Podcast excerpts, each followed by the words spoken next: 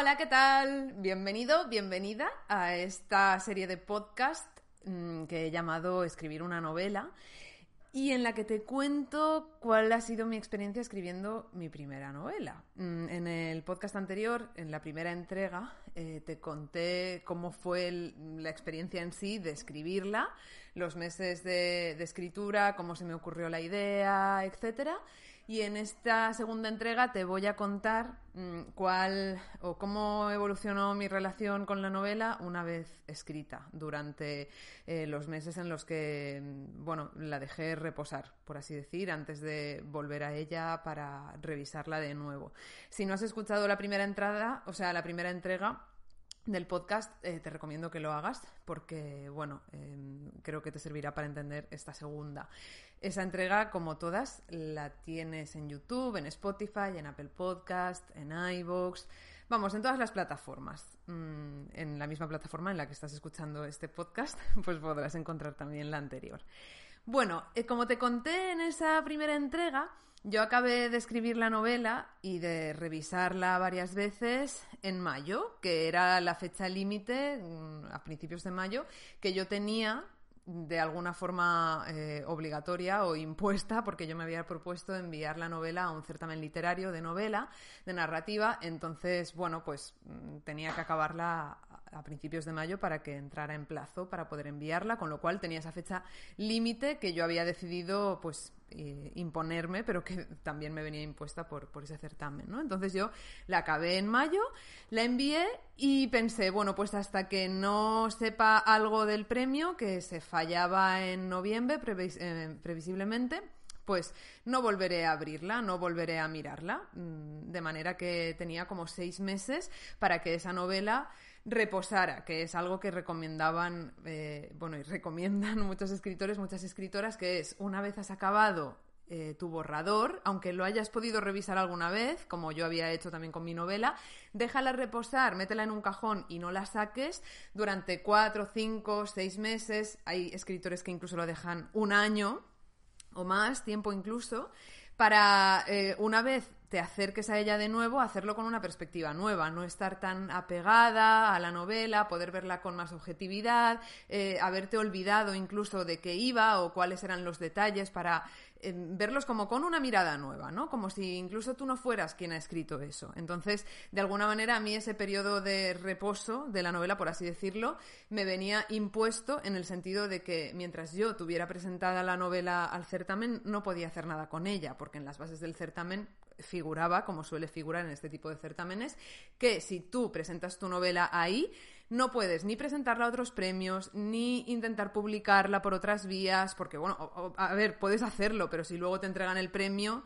pues eh, pueden decirte, pues mira, como has eh, incumplido las bases, pues ya no te lo entregamos, porque tú estabas intentando publicarla por otros medios, de hecho a lo mejor incluso consigues publicarla eh, y mientras estás editándola con otra editorial mm, te dan el premio en esta otra, entonces bueno, no tiene sentido. Yo mm, decidí respetar las bases, obviamente, y esperarme a saber algo del premio, que yo ya sabía que no lo iba a ganar, pero como te digo, me vino bien ese periodo para dejar reposar la novela. Esto, de alguna forma, chocaba mucho con, mi impaciencia, porque yo, una vez acabé la novela, pensaba que en noviembre, y la envié al premio, ¿no? Pensaba que para noviembre quedaba todavía mogollón de tiempo. Yo decía, madre mía, seis meses sin poder hacer nada con la novela. O sea, como mucho revisarla, pero tampoco la quería seguir revisando hasta la saciedad, sino que prefería, como te digo, dejarla reposar. Entonces yo decía, madre mía, nos plantamos en noviembre, en noviembre no me darán el premio, con lo cual, mm, cuando vuelva a revisarla, eh, si luego en esa nueva revisión tardo otro mes o otros dos meses y luego trato de publicarla yo buscando a gente o buscando una editorial, madre mía, esto se va a alargar un montón. Entonces eso al principio chocaba un poco con mi impaciencia porque yo soy una persona muy impaciente que quiero hacerlo todo ya. Incluso si escribo un libro, o sea, si yo escribo un libro, quiero que se publique al, mes siguiente, ¿sabes? Que es lo que pasó, que es lo que me estaba pasando al principio. Pero luego ya, en cuanto empezaron a pasar las semanas, me olvidé absolutamente de que había escrito una novela y de que la había enviado a un premio, pero tal cual. Es que además me acuerdo que la gente a la que yo le había contado que, que, bueno, que estaba escribiendo una novela o que ya la había acabado, me preguntaba, tía, ¿y tu novela? No sé qué. eh, la estás intentando publicar, ¿qué estás haciendo? Y yo, ostras, es verdad que he escrito una novela. Se me olvidaba todo el tiempo. Es como que pasé de, la impaciencia más absoluta de enviarla al premio y estar dos semanas ahí eh, muriéndome de impaciencia porque quiero que llegue ya noviembre para poder hacer algo con este libro, pasé de eso a olvidarme de que había escrito un libro y de que, lo que, de que lo tenía presentado a un premio y de que cuando se fallara el premio tendría que buscarme la vida para intentar publicarla si es que me interesaba publicarla. Eh, luego eso también empezó a mutar en otro sentimiento, o sea, pasé de la impaciencia al olvido de que había escrito un libro y luego empezó una especie de relación eh, de odio o de desapego máximo, no sé cómo llamarlo, con la novela. O sea, sobre todo esto pasó durante el verano y septiembre y octubre. Y noviembre también, hasta que ya se falló el premio y entonces ya empecé a revisar la novela. Bueno, pues yo cuando pensaba en la novela, eh, cada vez me parecía peor. Eh, yo me acordaba de algunos fragmentos, me acordaba del argumento en sí, me acordaba de los personajes, me acordaba de algunas frases que había escrito y me daba cuenta de que, o sea, mi diálogo interno era de esto que has escrito es fatal, tía, eh, ¿cómo, has podido escribir esto? ¿Cómo mm, no te has dado cuenta de la cantidad de errores que, se te han colado? No errores mm, lingüísticos, sino errores más de, argumento, de contenido. Eso pensaba yo, ¿no? Ahora que la estoy revisando, creo que los errores no son tan garrafales y que son salvables. Pero eh, durante el verano, cuando pensaba en la novela, me daba la sensación de que era un absoluto desastre, ¿no? Y incluso empecé a pensar en esas personas a las que yo les había enviado mi novela para que fueran los primeros lectores y me dieran su visión amigos, familiares, y me daba vergüenza haberlos sometido a, la tortura, entre comillas, de leer mi novela, porque de verdad que yo empecé a pensar que lo que había escrito, mm, vamos, es que no había por dónde cogerlo, que yo creo que esto es una visión muy distorsionada, porque obviamente la novela no es una obra maestra, pero ostras, tampoco es un despojo, algo se puede salvar de ahí, pero por alguna razón Mm, empecé a desapegarme muchísimo de ella eh, en el sentido de o sea, dejé de pensar que era algo bueno, como en algún momento durante el proceso de escritura y de revisión había llegado a pensar, y empecé a creer totalmente lo contrario, que eso no valía para nada, ¿no? Pero al mismo tiempo yo intentaba recordarme a mí misma, que creo que esto es algo que, que, a las personas que escribimos se nos puede olvidar cuando nos podemos en modo destructivo, y yo intentaba recordarme que al fin y al cabo, mi objetivo escribiendo esta novela no había sido escribir algo buenísimo, algo eh, fuera de serie. Mi objetivo escribiendo esta novela había sido escribir la novela, en primer lugar, porque como te conté en la primera entrega, yo era algo que pensaba que no sería capaz de hacer, acabar un proyecto eh, largo, extenso, de escritura. Y en segundo lugar, mi objetivo era aprender, ¿no? Y, yo creo que sí que aprendí mucho escribiendo esta primera novela. Eh, yo después de haberla escrito tengo la sensación, no lo puedo asegurar porque ha sido mi única novela hasta el momento, pero tengo la sensación de que a, una escritora, a un escritor, cada novela le enseña algo, ¿no? Eh, nadie es extraordinario desde la primera novela. Eh, independientemente de que esa persona antes haya podido escribir otros géneros y, sea genial en esos géneros, pero la novela es otro género, por tanto, la primera vez que escribes una novela, mm, pues, ostras, no puede ser extraordinario. A ver, habrá casos de genios y de genias, pero no es lo normal. Entonces, eh, yo al final intentaba recordarme a mí misma de, independientemente de cuál haya sido el resultado, eh, una de las cosas más importantes es que has aprendido algo.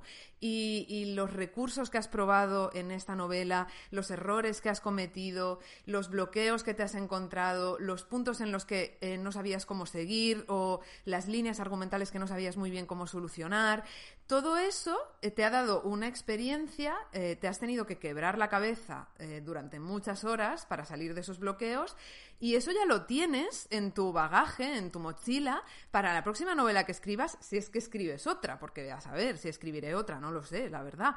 Pero eh, eh, digamos que yo lo que me decía a mí misma y lo que también creo que he aprendido en este proceso es que, ostras, no puedes pretender ser un hacha desde tu primera novela.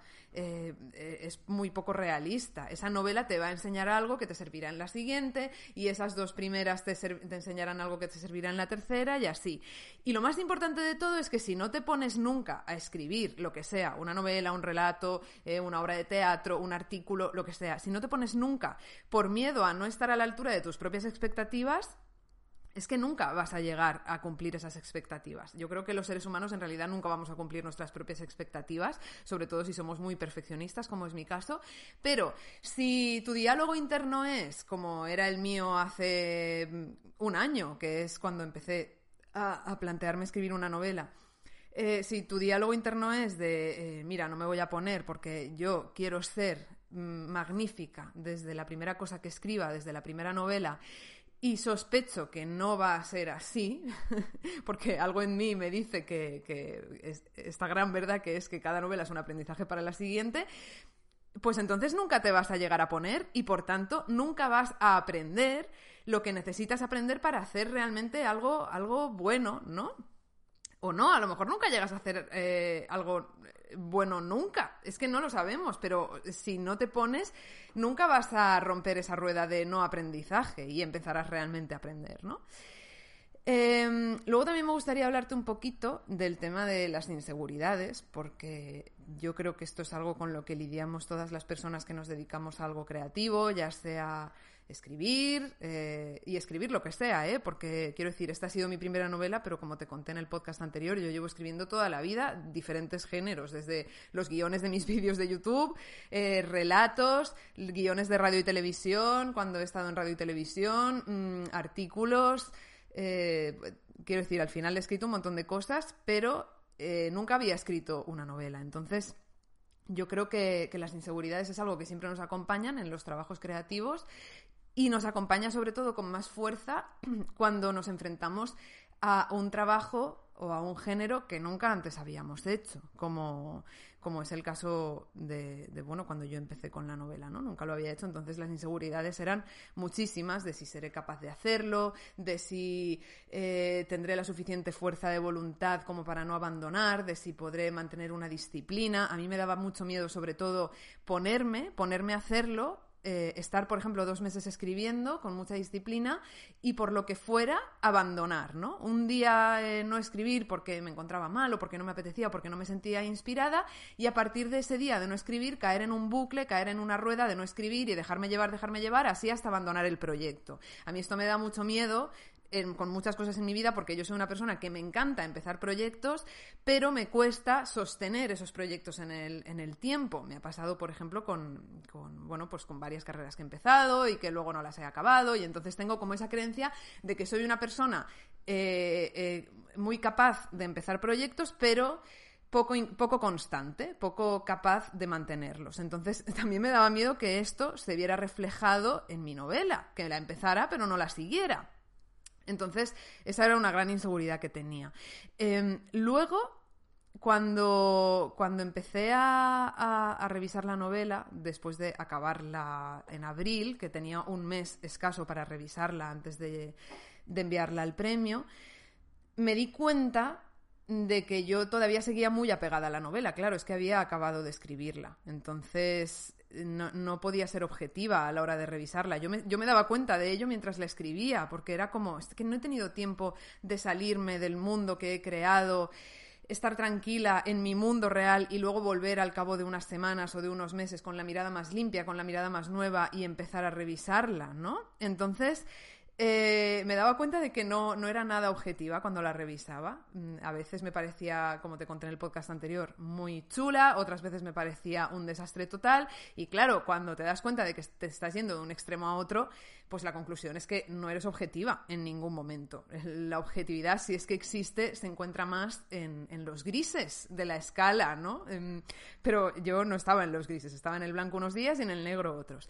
¿Qué pasa? Que cuando te desapegas de la novela, cuando ya ha pasado todo este tiempo de seis meses en los que no abrí la novela en ningún momento, no leí ni una línea, también me he dado cuenta de que ni siquiera así se puede ser objetiva. O sea, yo ahora que ya me he desapegado más, que ya no estoy tan metida en el mundo de que construí, que ya han pasado meses sin, sin, pensar prácticamente en la novela, como te digo, a veces incluso se me olvidaba de que había, eh, que había escrito una novela, pues me he dado cuenta de que cuando te desapegas tampoco puedes ser del todo objetiva, porque por un lado sí que puedes ver con más claridad lo que has escrito, pero precisamente por no estar tan apegada emocionalmente corres el riesgo de eliminar cosas, de cargarte cosas que son importantes, pero a ti ahora no te lo parecen. O sea, esto ya te lo contaré quizás en el podcast siguiente, pero yo ahora que estoy revisando la novela con más calma y tomándome más tiempo,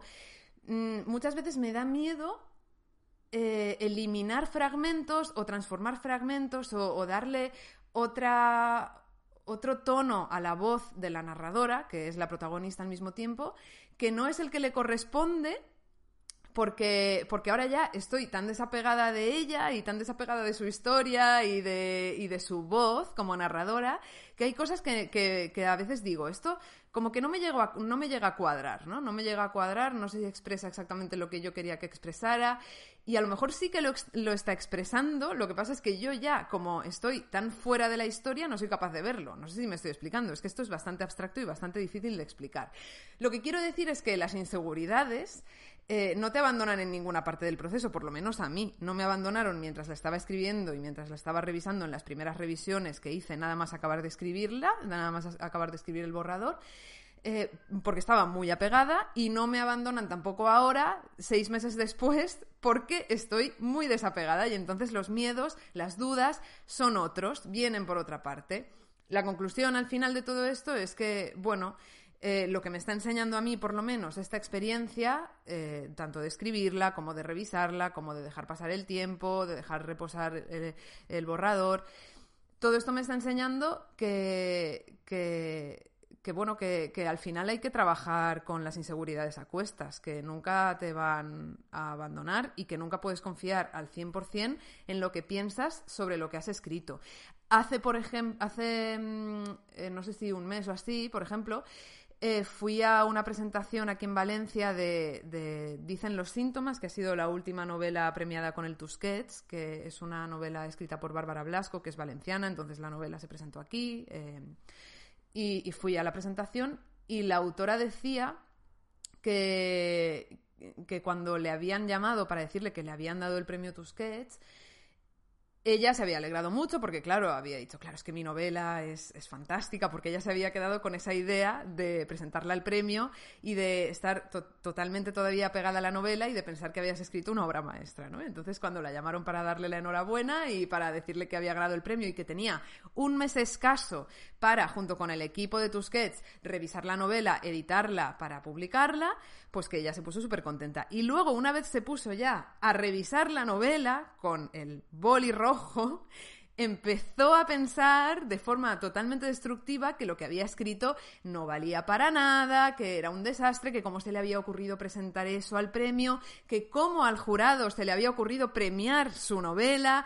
Eh, pensó incluso, decía Bárbara Blasco, en renunciar al premio. O sea, hasta ese punto llegaron sus inseguridades. Claro, y ella lo que decía en esta presentación es ni una cosa era cierta, ni, ni, era cierto que era una obra maestra, que era lo que pensaba cuando presenté la novela al premio, ni era cierto que era un desastre, que fue lo que pensé cuando empecé a revisarla una vez supe que me la iban a publicar. La verdad se encuentra en algún término medio, en algún punto medio de esas dos percepciones absolutamente distorsionadas. Entonces, lo que yo te quiero decir con esto es que creo que las personas que trabajamos en, tareas creativas, sean las que sean, Siempre vamos a tener que estar lidiando con las inseguridades. Eh, no podemos fiarnos al 100% de lo que pensamos al respecto de nuestro trabajo. Mm, tampoco tenemos que dejarlo todo a la opinión de los demás. Tenemos que, creo yo, aprender poco a poco a confiar en nosotros, pero sin tomarnos demasiado en serio. y, bueno, y tirar para adelante Em, independientemente de lo que pensemos en cada momento, porque un día pensarás que lo que estás haciendo es maravilloso y al día siguiente pensarás que no sirve para nada. Entonces, lo que te decía, pues en algún punto medio de esas dos percepciones está la realidad que nunca descubriremos del todo, pero tenemos que confiar en que está ahí. Este es otro de mis aprendizajes en este proceso y espero que si te dedicas a algo creativo, pues te pueda ser útil. Aquí lo voy a dejar. En el próximo podcast te contaré cómo está siendo la experiencia de revisar la novela y cuáles son mis planes con ella, porque ahora mismo tengo bastante lío en la cabeza. No sé muy bien qué voy a hacer, si voy a intentar publicarla, si, como te decía, la voy a tomar como novela de aprendizaje y, ya está, mero aprendizaje. No voy a intentar publicarla, no lo sé. Todavía estoy ahí dándole vueltas a la historia. Pero todo esto te lo contaré en el próximo podcast. Así que si te ha gustado, pues ya sabes que lo puedes compartir, eh, pasárselo a alguien a quien creas que le pueda servir. Y te espero en los comentarios si me estás escuchando desde YouTube para que me cuentes mm, tu experiencia con el trabajo creativo, con las inseguridades cuando estás eh, trabajando o, o bueno, cualquier cosa que me quieras contar. Muchísimas gracias por escucharme. Un besazo.